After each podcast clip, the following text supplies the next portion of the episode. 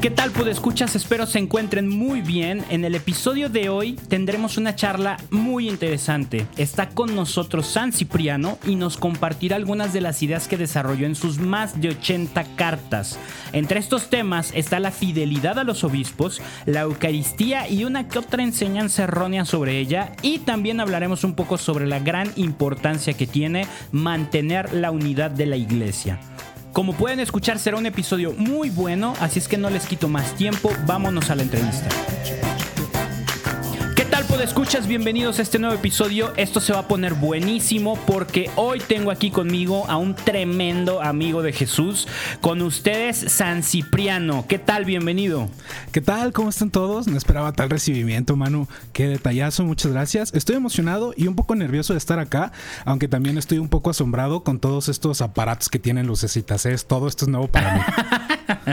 sí, sí, sí. Sabemos que, que no te tocaron estas cosas por allá en tus tiempos, pero bueno, qué, gusto me da que te, que te abras a la oportunidad de, experimentar en todo esto de la grabación y podcast y todo este rollo. Muy, muy, muy bien. Claro. Eh, y pues no hay por qué estar nervioso. Acá estamos todos entre amigos eh, de distintas épocas, sí, pero al final, al fin y al cabo, todos amigos de Jesús, ¿no? Pues sí, fíjate que sí tienes razón con eso de la época. Yo creo que sí te ando llevando un par de miles de años, ¿no? Algo así, hombre, pero por ahí dicen que siempre, que siempre me han dicho que me veo más viejo de lo que estoy, entonces igual pasamos, pasamos por la misma época. Eh, ¿Qué te parece si empezamos con eso? ¿Nos puedes contar un poco de dónde eres, en qué año naciste, todos estos datos generales? Claro, claro, la verdad es que es un poco difícil saber con certeza el año en que nací. Digo, no es que me quiera quitar años, pero pues ya sabes, en esos tiempos importaba más cuando morías que cuando nacías, pero más o menos fue en el siglo III en Cartago, África. Oh, buenísimo, sí, sí, nos ha pasado lo mismo ya con, muchos de los padres a los que hemos entrevistado, que, el dato del nacimiento está medio perdido, pero bueno. Eh, y platícanos, ¿cómo fue tu proceso de conversión? Pues fíjate que, que, es un tanto pues curioso, pues yo vengo de una familia muy culta y pudiente, pero pagana. Por lo que realmente no crecí conociendo a Dios. Diría más bien que mi conversión fue un poquito tardía, o mucho, ya a los 40, eh, que en esa época incluso ya era considerada como la tercera edad, entonces se podría decir que ya era bastante grande. Sí, sí, sí, ya para esas fechas 40 era como, ah, híjole, o sea, estás, estás dando la última, ¿no? Sí, sí, sí. Pero fíjate, yo creo que fue un poco tardía, pero creo que todo lo que has hecho desde tu conversión ha, sabido, de, alguna forma, has sabido compensar tus años de perdición, ¿no? Claro, claro, tú lo has dicho, Manu. Créeme que después de encontrarme con Dios, tuve la, la, gracia pues, de convertirme en obispo. Y estando en este ministerio, me tocó todo el tema de una grave peste que apareció por toda África, lamentablemente. Fue una enorme tragedia, pero aprovechando toda esta situación, eh, pude estar invitando a los cristianos de la comunidad a ayudar de forma fraterna a los paganos que estaban enfermos. Y además también tuve la, la oportunidad, o mejor dicho, yo lo llamaría un poco tanto como gracia, de sufrir con alegría dos persecuciones. Órale, dos, dos persecuciones, no cualquiera, ¿no? Acá como scout con tus, con tus escuditos eh, cosidos a la, a la, chamarra, ¿no? De, sí, sí, sí. Persecución 1 y persecución 2. Totalmente. O sea que te tocó alentar a las comunidades cristianas a ser buenos con quienes quizá los estaban tratando un poquito mal o, hasta buscando matarlos, ¿no? Sí, totalmente. Tanto el emperador Decio como Valeriano insistían en no dejarnos en paz, a pesar de que nos esmerábamos en ayudar a los más necesitados en aquellos lugares. De hecho, en la persecución que desató Valerio, fue donde padecí el glorioso martirio que me llevó a ver a Dios. Imagino que, que, vivir todo eso debió de haber sido muy difícil, ¿no? El estrés de eh, digo, uno ha de tener el, ímpetu de buscar la santidad, pero claro que ver sufrir a tus seres queridos, de, saber que, hay una cierta incertidumbre en cuestión de la vida terrena, no ha de ser nada fácil. Claro, totalmente, ni que lo digas, pero ya sabes, estamos llamados a aceptar la voluntad de Dios, venga como venga, eso sí. Al final, sabía que después de pasar por todo ese proceso que me esperaba, eh, yo sabía que la mejor recompensa iba a estar ahí al final. Yo creo que es lo mejor que todo cristiano puede desear, ¿no? Claro, el cielo, ¿no? Totalmente el cielo. Oye, pero, pero cuéntame un poquito más. Imagino que, haber pasado por, por, esto te dejó muchísimas enseñanzas, ¿no? No, no son experiencias fáciles. Claro, totalmente. Y sobre todo siendo obispo y viendo todo lo que pasaba con la iglesia, fíjate que empecé a escribir algunas cartas. Ah, sí, sí, eh, eh, chequé el dato para esta entrevista y me topé con que fuiste bastante prolífico. Si no me equivoco, fueron 81 cartas en total, ¿eh? Sí, vaya que sí hiciste tarea, ¿eh, Manu? Más o menos, ahora que lo pienso, pues sí, sí fueron bastantes, al menos de las que ahora se tiene conocimiento, ¿no? Estaban relacionadas más que todo eh, con el ministerio pastoral del que fui bendecido, otras hablaban sobre soluciones a la persecución y a las rupturas que se estaban suscitando entre algunas comunidades, ya sabes, todos estos roces, y también escribí sobre la edificación de la comunidad y el buen comportamiento de los fieles, que es súper importante. Claro, importantísimo y, todos estos temas muy interesantes eh, porque pues eran parte de la realidad, del día a día de las personas. No es que tú estuvieras escribiendo como de, ah, algún día entenderán esto o algún día tendrán el conocimiento para reconocer. No, o sea, hablabas de cosas del día a día, hablabas de, lo que enfrentaban, de, los problemas que se les presentaban. Eh, entre todos esos hay uno que me llamó muchísimo la atención y es el tratado sobre la unidad de la iglesia. ¿Nos puedes compartir un poquito de eso? Claro que sí, fíjate que sobre ese tema sí que he escrito bastante, justamente porque estábamos pasando muchas rupturas dentro de la iglesia y era necesario hablar sobre esta importancia pues, pues, de mantenernos unidos, ¿no? Que se, que se notara esta unión entre nosotros, aunque no sé si hablé pues lo suficiente al respecto, por lo que sé, todavía hay muchas divisiones, aún después como de tanto tiempo, como que ahí sigue habiendo algunas cositas. Sí, es un tema, es un tema eso de las divisiones. A cada rato alguien sale una, con una idea nueva y que yo lo quiero así, yo quiero que sea de, otra forma y es muy complicado, ¿no? Hay muchas ideologías, eh, muchos pensamientos que hacen que el mundo esté dividido y pues imagínate, hasta por un equipo de fútbol son capaces de llegar a los golpes y mil cosas, ¿no? Pero, pero créeme.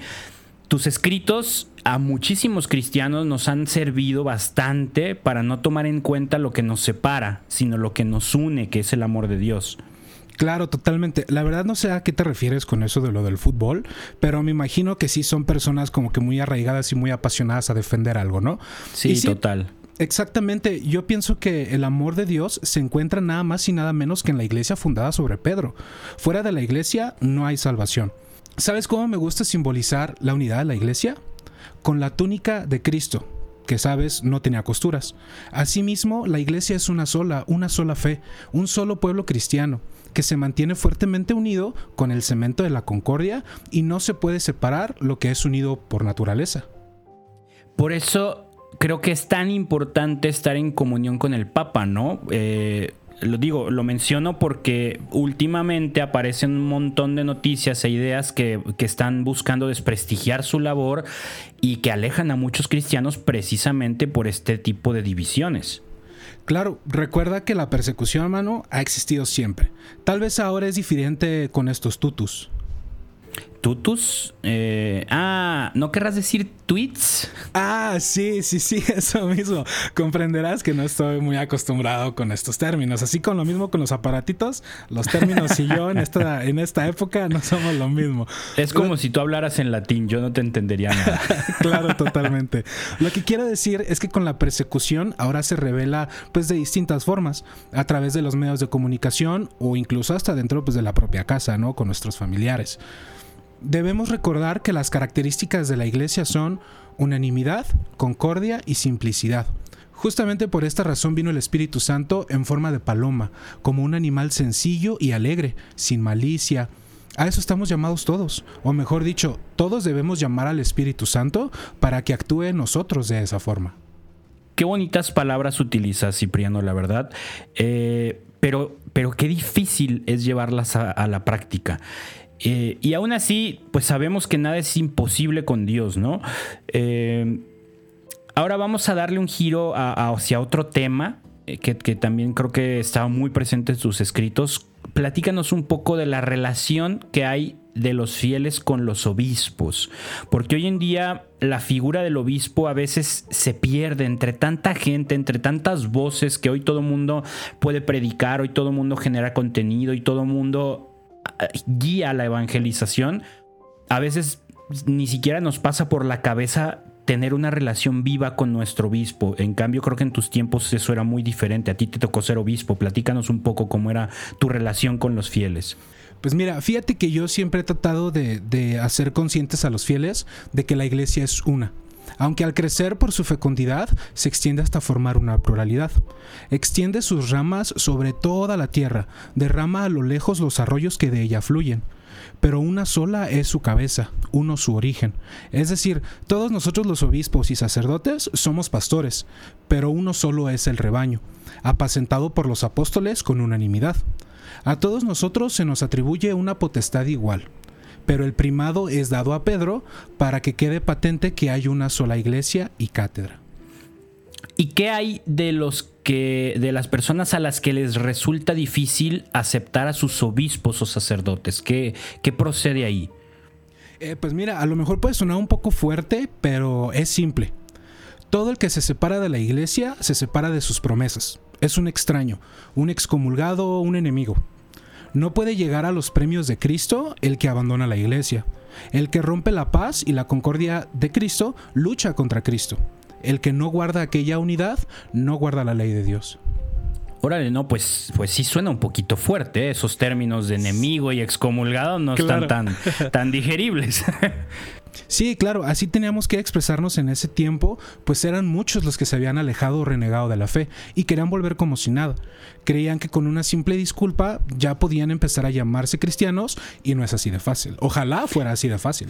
Claro, claro, ojalá, ¿no? Pero pues no, o sea, en realidad el camino de conversión es muy difícil. Pero nada es imposible con Dios. Eso dice la canción. Oye, y ahora cuéntame cuál fue el rollo con la Eucaristía. En estos tiempos te encuentras de todo en torno a ella. Cosas tan sorprendentes como los milagros eucarísticos. Y luego otras que dices, híjole, ¿no? O sea, hay robos, hay sacrilegios, incluso hay, hay mucha gente que aplica, que cae en abusos litúrgicos, incluso muchos sacerdotes, ¿no? Entonces, a ese tema, ¿cómo lo abordaste en tus escritos? No me lo vas a creer, mano, pero en aquellos tiempos también pasaban cosas así. Por ejemplo, ya sea por ignorancia o inadvertencia, al consagrar el cáliz y administrarlo al pueblo, no lo hacían como lo hizo y enseñó Jesús. Había algunos que llevaban hasta tal punto esa abstinencia del, vino por ideas puritanas, que pretendían celebrar la Eucaristía solo con agua. O sea, una Eucaristía con pan y agua. Así es. Aquí te pregunto yo, ¿de cuándo acá pensamos que Jesús se instituyó la Eucaristía solo con agua? Claro que no, porque mismo Cristo convirtió el agua en vino, o sea, él le encantaba, ¿no? claro que sí, totalmente. Y no se diga de los apóstoles, ¿eh? Que en las bodas de Caná, no creas que ellos se la pasaron con pura agüita fresca. de, me imagino que no. Pero oye, ya hablando un poquito más en serio, eh, siempre ha estado el vino presente como un signo, ¿no? Así es, totalmente. Vino y agua han sido importantes signos a lo largo de la historia de la salvación, pero es precisamente que mezclando ambas cosas, formando un todo, se consume el misterio celestial y espiritual. ¿Y cómo es, cómo es eso del misterio celestial y espiritual? Te explico. Al ofrecerse el cáliz, ha de guardarse la tradición del Señor, ofreciendo en su conmemoración una mezcla de agua y vino. No puede creerse que está en el cáliz la sangre de Cristo si no hay vino por el que se manifiesta. El agua representa al pueblo y el vino la sangre de Cristo. Así pues, cuando el cáliz y el agua se mezclan, el pueblo se une con Cristo. Qué bonito es esto. Esta unión hace una mezcla que ya no puede deshacerse. Por eso la iglesia no podrá ser separada de Cristo. ¿Sabes? Creo que, que muchos nos hemos preguntado en alguna ocasión por qué se le echa agua al vino al momento de consagrarse. Y es algo muy importante de saber, no solo para los sacerdotes, claro. Al consagrar el cáliz, no se puede ofrecer ni agua sola ni vino solo. Si se ofrece un solo vino, se hará presente la sangre de Cristo sin nosotros. Si solo hay agua, se hará presente el pueblo sin Cristo. Ah, ok, ok, suena, suena lógico, suena muy simbólico, de hecho. Claro, es que si Cristo se ofreció primero en sacrificio y mandó que ese sacrificio se repitiera, por así decirlo, en memoria de él, el sacerdote ofrecerá un sacrificio verdadero cuando se ponga a hacer la oblación tal como vea que lo hizo Cristo. Órale, ¿cuánto de verdad tienen hasta el día de hoy esas palabras? Eh? O sea, es impresionante que, que, todo esto que sucedió hace dos mil años haya sido pensado tan, tan a detalle y que todavía hoy signifique tanto, ¿no? Que no pierda vigencia todo este, todos estos signos. Y es que es importante que el sacerdote viva realmente la consagración como lo hizo Jesús. Aún recuerdo una Eucaristía donde, donde el tono, la forma de hablar, de pararse, de alzar las manos del sacerdote, eh, hicieron que, viera realmente al Espíritu Santo en él y, que creyera con más fuerza que Jesucristo estaba presente en el Santísimo Sacramento del altar. Influye mucho la reverencia con la que se hace todo esto. La verdad, Manu, es que sí, tenemos una gran misión como pastores. Es necesario rezar por los sacerdotes, por los obispos, por los diáconos, por los seminaristas y, obvio, con mucho más fervor por el Papa. Así es, totalmente de acuerdo. Nosotros desde el inicio del podcast los tenemos inscritos en nuestras intenciones diarias a todos ellos. Totalmente. Oye, y ahora este podcast está llegando ya a su fin, pero antes de eso me gustaría que nos contaras alguna anécdota tuya, algún recuerdo, algo, no sé, algo chistosón, algo peculiar, algo, lo que tú quieras compartirnos. Híjole, pues qué difícil elegir entre tantas experiencias. No es por, por, darme que, he vivido mucho, pero sí he pasado por mucho. lo sé, lo sé. Me aventé por ahí dos, tres biografías tuyas y, y, sé, sé que tienes mucho que contar. ¿Qué te parece si nos compartes un poquito de lo que ya veníamos hablando al inicio, de tu conversión? Platícanos cómo sucedió. Fíjate que eso realmente es una gran anécdota. Es justamente la que más me ha cambiado la vida, literal, el comienzo de mi nueva vida en Dios. Aquí te explico. A mí me parecía que por mi modo de, de, vida antes de la conversión era muy difícil y duro alcanzar lo que Dios me prometía si me salvaba. Me preguntaba cómo era posible renacer de nuevo y con el bautismo comenzar una nueva vida deshaciéndome de todo lo de antes y cambiando mi modo de sentir y entender al hombre, aunque el cuerpo, sabes, permaneciera igual. Claro, o sea, ¿cómo es posible una conversión tan grande por la que de repente uno se despoje de aquellas cosas adquiridas desde un largo tiempo y que se han arraigado con el paso de los años?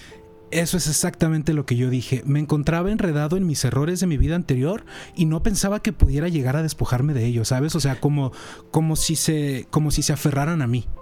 Creo que, creo que muchos de los que están escuchando este podcast se van a sentir identificados contigo.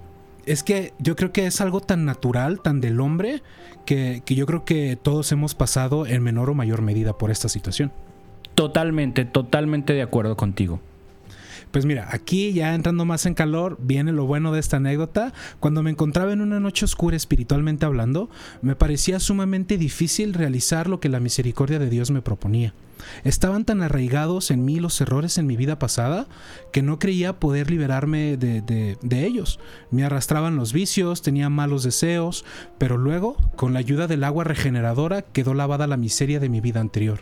Una luz de lo alto se difundió en mi corazón un segundo nacimiento me restauró en un ser totalmente nuevo.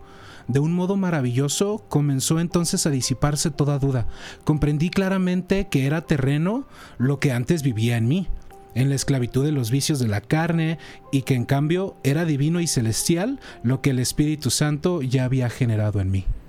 Órale, realmente eh, no, no sé, no tengo palabras para, decir lo que me provoca. O sea, suena, suena que fue un proceso bastante fuerte y bastante bonito en tu corazón. Sí, fíjate, créeme que, que, yo tampoco lo creía.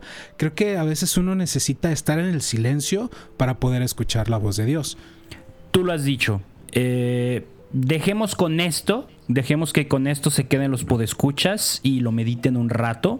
Por mi parte, pues yo estoy más que agradecido con el de arriba por dejarte venir al menos unos minutitos y, nos y que nos contaras con todo esto, ¿no? De verdad, muchísimas gracias Cipriano por, por compartirnos esta parte de tu vida. Claro, claro, muchas gracias a ti también, que toda esta experiencia con estos aparatos y la terminología ha sido totalmente nueva para mí. Mil gracias a ti por la oportunidad. Realmente lo he disfrutado mucho. Siempre es una gracia poder ser instrumento de Dios para evangelizar a los demás. Y eso es lo que intentamos siempre por acá. Muchísimas gracias, San Cipriano, una vez más. Podescuchas, muchísimas gracias por acompañarnos en este episodio. Y no se olviden de seguirnos en las redes sociales. Nos encuentran en el Instagram de Juan Diego Network. Y bueno, la próxima semana tendremos a otro excelente padre de la iglesia. Muchísimas gracias y que Dios los bendiga.